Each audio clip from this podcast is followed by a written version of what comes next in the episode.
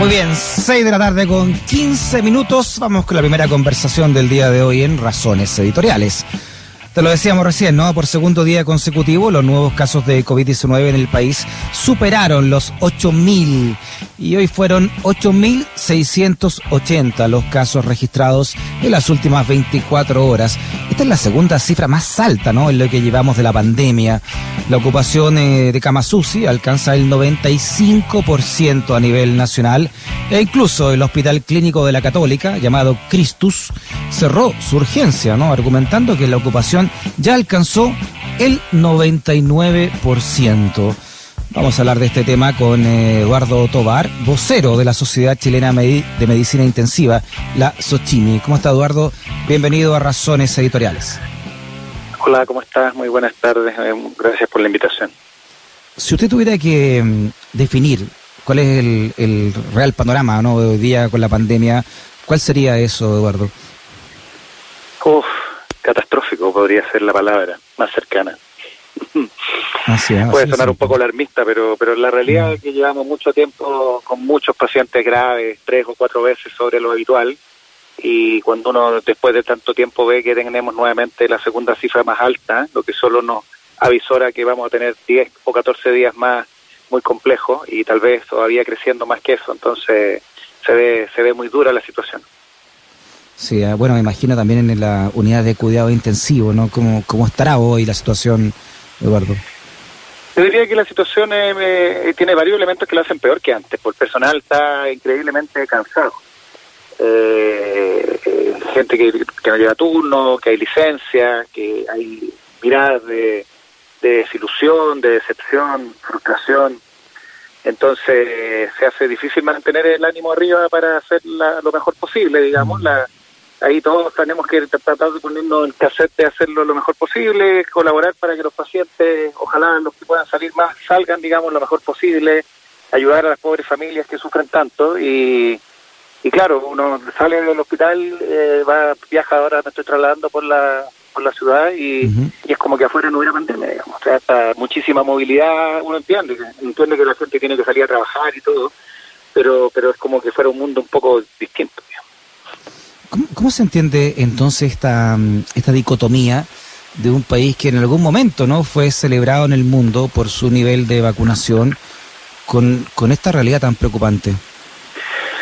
O sea, el, programa de vacunación ha sido exitoso, eso reconocido por todas las sociedades, por todos los expertos, pero, pero para hacer realmente, para bajar la carga de transmisión del virus, necesitamos llegar al 70-80% de los susceptibles vacunados y estamos llegando prácticamente a la mitad de la población ya. Eh, entonces, todavía tenemos muchos susceptibles, somos 18, tal vez un poquito más, 18 millones y llegamos alrededor de 10 millones de vacunados. Entonces, nos quedan muchos susceptibles y si esa masa de personas no cumple las medidas de autocuidado, eh, no usa bien la mascarilla, no se lava las manos, no mantiene distancia social, y se enferman, lamentablemente pueden llegar muy graves a, las unidades de cuidado intensivo y tener el sistema sanitario al borde de la crisis. Digamos, esto que cuentas tú de la urgencia de, del Hospital de la Católica, pasan muchas otras urgencias del país y de la región, sistemas muy sobresaturados, con extensas esperas fuera de la urgencia, con, con pacientes graves que se pasan horas o días esperando lograr subir a las unidades críticas.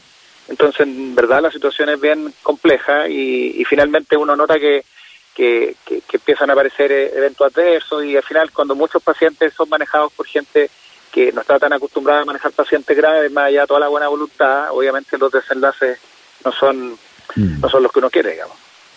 Estamos hablando con el doctor Eduardo Tobar, vocero también de la Sociedad Chilena de Medicina Intensiva, la SOCHIMI. Eh, doctor Tobar, ¿cuál es el perfil entonces, ya llevando más de un año en esto, de, de los pacientes que hoy están abarrotando los servicios médicos? O sea, el perfil francamente cambió de lo que vimos el año pasado. Es una enfermedad que predominaba muy significativamente en los adultos mayores, en pacientes que tenían 50, 60, 70 años, hipertensos, diabéticos, con otras enfermedades asociadas, y eh, donde era, por cierto, muy complejo la estadía en UCI, pero finalmente los desenlaces globales a nivel nacional de los pacientes críticos fueron bastante aceptables comparados con los datos internacionales. Eh, aceptable, estamos hablando de mortalidad en un rango de 25-30% de esos pacientes que se hospitalizan y llegan al ventilador mecánico. Es un grupo de pacientes muy grave, mucho más grave de lo que, de lo que habitualmente vemos en la UCI. Eh, y esta, estos pacientes ahora son, sin lugar a dudas, mucho más jóvenes. Ahí eh, ese es un efecto de la vacunación. Eh, probablemente, ¿por qué no se enfermaron los jóvenes antes? Es porque estamos cambiaron la variante. Entonces tenemos variante sudafricana, tenemos brasileña, cuántas más podemos eventualmente tener, y eso hace que el virus sea más transmisible, eventualmente algunas de estas variantes o incluso más graves, y, eso mm. hace que muchos jóvenes se estén enfermando ahora y, varios de ellos, en particular eh, pacientes eh, más gorditos, obesos, obesos mórbidos, llegan frecuentemente, eh, hacen formas severas de la enfermedad y llegan a la UCI al ventilador. Entonces, es bien dramático, el promedio de edad incluso está bajando de los 40 años en cuidados intensivos. En fondo nadie está libre de que le dé una mm. forma grave de la enfermedad y, todavía nos quedan muchos millones de susceptibles. Sí, doctor, lamentablemente estamos enfrentando esta pandemia con un gobierno moribundo ¿no? y errático en su, en su comunicación, porque lo que usted está diciendo es muy importante. O sea, esto que comenzó ¿no? o que se vio en un principio hace un año como una enfermedad que le daba a los adultos mayores, hoy es otra enfermedad. Hoy es una enfermedad, entonces, según lo que usted me dice, que le está dando también a los menores de 40 años y 30 años. Sí, claro. Sí, pues eh, eh, probablemente el principal efecto de la vacunación. Estaríamos mucho peor si no tuviéramos vacunación, porque se nos enfermarían los, adultos mayores y los jóvenes, eh, pero como los adultos mayores adhirieron mucho y precozmente, la gran mayoría del programa de vacunación están llegando, mucho menos que lo que vimos. No siempre sabemos que algunos pacientes vacunados pueden desarrollar enfermedad grave, pero la mayor parte que estamos viendo de adultos mayores que han llegado a hospitalizarse son no vacunados. Hay gente que optó por diferentes motivos por no vacunarse eh, y uno ve, pues cuando ve, tenemos 50 pacientes ventilados y de eso en realidad hay dos o tres que, que, que, tienen otras enfermedades asociadas y recibieron vacuna y, esas enfermedades asociadas pueden explicar por qué no están en el agua, porque hicieron igual la forma grave. Entonces, la vacuna en realidad le sirve, digamos, y eso no hay mm. lugar a duda, todos los expertos y uno lo ve en el día a día. Pero probablemente las variantes explican, al menos en parte, esta situación de, de los pacientes jóvenes con formas graves. Claro, que si tuviéramos en una buena comunicación de riesgo, deberíamos poner acento en eso que usted dice, doctor Tobar, de que hay variantes y estamos en una lucha contra un enemigo que no conocemos. Pese al año que, estamos en esto más, eh, es un enemigo que ha sabido también eh, ir mutando, ir cambiando eh, y, e ir presentando otro tipo también de, ofensiva. Esta variante que usted señala está atacando como a los, a los jóvenes, a los que creían que eran inmunes a todo esto.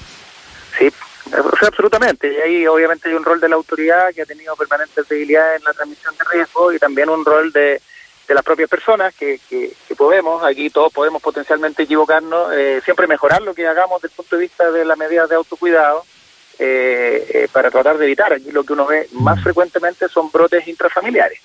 O sea, no es raro que no llegue el papá, la mamá, el hermano, el otro hermano, o, o, o si no llegan a un hospital están en el otro. Entonces, bien dramático. Entonces, ahora uno calcula y dice, chuta, hace dos semanas tuvimos el Día de la Madre y ahora se viene el Día del Padre, o, etcétera. Y lamentablemente funciona así, que cuando hay aglomeraciones familiares, es cosa que llegue uno que esté incubando la enfermedad, le transmite al otro dos, tres cuadros y de eso algunos lamentablemente desarrollan formas graves de la enfermedad. Sí, yo, sé que ustedes como gremio, doctor Tobar, son, no son muy buenos para hablar eh, eh, en contra precisamente del gremio pero eh, en este año también ha habido desde, desde las propias comunidades científicas y principalmente médica también una comunicación muy errática. Recordemos que la OMS en un principio llamaba no usar mascarilla y el sujeto que tenía la OMS en Chile señalaba que la pandemia nunca iba a llegar al país, ¿no? Este señor Leanes que ahora está submarineado. Sí, claro, aquí en el fondo todos tenemos potencial de equivocarnos, eh, de hacer las, muchas predicciones de varios expertos fallaron en, cuando el pic, cuando, cuando vienen las olas, es, muy impredecible, entonces ahí uno tiene que reconocer humildemente que estamos ante una enfermedad nueva que ha ido cambiando, que el virus nos está eh, poniendo cada vez nuevos desafíos y no sabemos lo que nos puede dar aún más adelante y claro, lamentablemente nos pilló como país en un momento de, poca credibilidad de las autoridades, de, poco liderazgo en ejercer un liderazgo más mm. inclusivo, sumando las voces de los expertos nacionales y la experiencia internacional al servicio de, las políticas, digamos. Sí, el Colegio Médico, que desde su fundación en 1948 o sea, hace más de, no sé, 70 años, no sé, ha sido un trampolín político para muchos, también está siendo usado hoy día, creo yo, ¿no? Y esto lo digo de manera personal, como una manera de posicionarse también, que quizás con qué hambre detrás. Y hay algunos incluso que están diciendo que, haciendo distinción entre una vacuna y otra, que también es una responsabilidad, ¿no? Decir, esta vacuna es mejor que otra cuando estamos en medio de una emergencia y una pandemia donde el llamado es a vacunarse, no importando qué vacuna sea. Sí, yo creo que ahí, bueno, todos tenemos potencial de equivocarnos. En mi caso, por ejemplo, soy vocero de una sociedad científica que agrupa gente que piensa muy diferente. Entonces, hemos tratado de ser equilibrados en, lo que comunicamos. Eh, y en ese sentido, eh, ahí le hacemos caso a la Sociedad Chilena de Infectología. o sea, la mejor vacuna es la que usted primero puede ponerse, y en eso no hay lugar a duda. tal vez a, todos podría gustarle legítimamente ponerse tal vez la que más eficaz en los estudios clínicos, pero eso no, no es la realidad, no está disponible para todos el día de hoy. Entonces, el día de hoy la primera que usted logre ponerse, hágalo. Y en el caso particular de los adultos obesos, con sobrepeso, con obesidad, eh, ellos tenían por las normativas ministeriales acceso a vacunarse por enfermedades asociadas hace un par de meses y varios no lo han hecho. Entonces tenemos un gap de personas entre 30, 40, 50 años o incluso 60 que, que son obesos y que no han concurrido a vacunarse y que por favor lo hagan lo antes posible porque tienen mucho más riesgo de hacer enfermedad grave. Oiga, doctor Tobar, y que sea la vacuna que sea, ¿no? Si es Sinovac, a la cual están diciendo estos eh, un médico puntualmente de, del colegio médico, eh, muy asiduo a salir en estos matinales, diciendo que la Sinovac no corta y otras sí cortan. O sea, agarra la que sea, ¿no? Estamos en una emergencia, la vacuna que sea va a ser buena como usted dice, y ya el otro año veremos con cuál nos quedamos, ¿no? Sí, claro. O sea, en este momento, aparte que no hay, no es que uno salga al supermercado y compre la vacuna que quisiera, digamos, son las que están disponibles, son parte de un plan nacional. El plan ha avanzado bastante exitosamente en la cobertura, pero tenemos todavía muchos bolsones de gente que ha optado por no vacunarse o que no le han llegado todavía por dar las vacunas. A todos ellos que están escuchando, que acudan lo antes posible si están en condiciones de hacerlo, porque es la única manera de lograr atenuar la situación que estamos viviendo. Entendemos que la adherencia de la gente ya a las medidas de, restringir la movilidad, de restringir las libertades, es cada vez más baja. Eh, entonces, la, luz al final del túnel finalmente va a ser tener vacunado al 70-80% de la población y para eso nos falta todavía por lo menos dos o tres meses. Muy bien, el doctor Eduardo Tobar, vocero de la Sociedad Chilena de Medicina Intensiva, la SOCHIMI. Doctor Tobar, un abrazo grande y muchas gracias por su conversación. pues muchas gracias y, a todos los que estén escuchando a tratar de vacunarse en cuanto puedan. Así es. La vacuna que sea, vamos a quedar con su concepto, la vacuna que sea hoy es una gran herramienta contra esta enfermedad, doctora. pues, muchas gracias. Adiós. Que esté bien. Chao.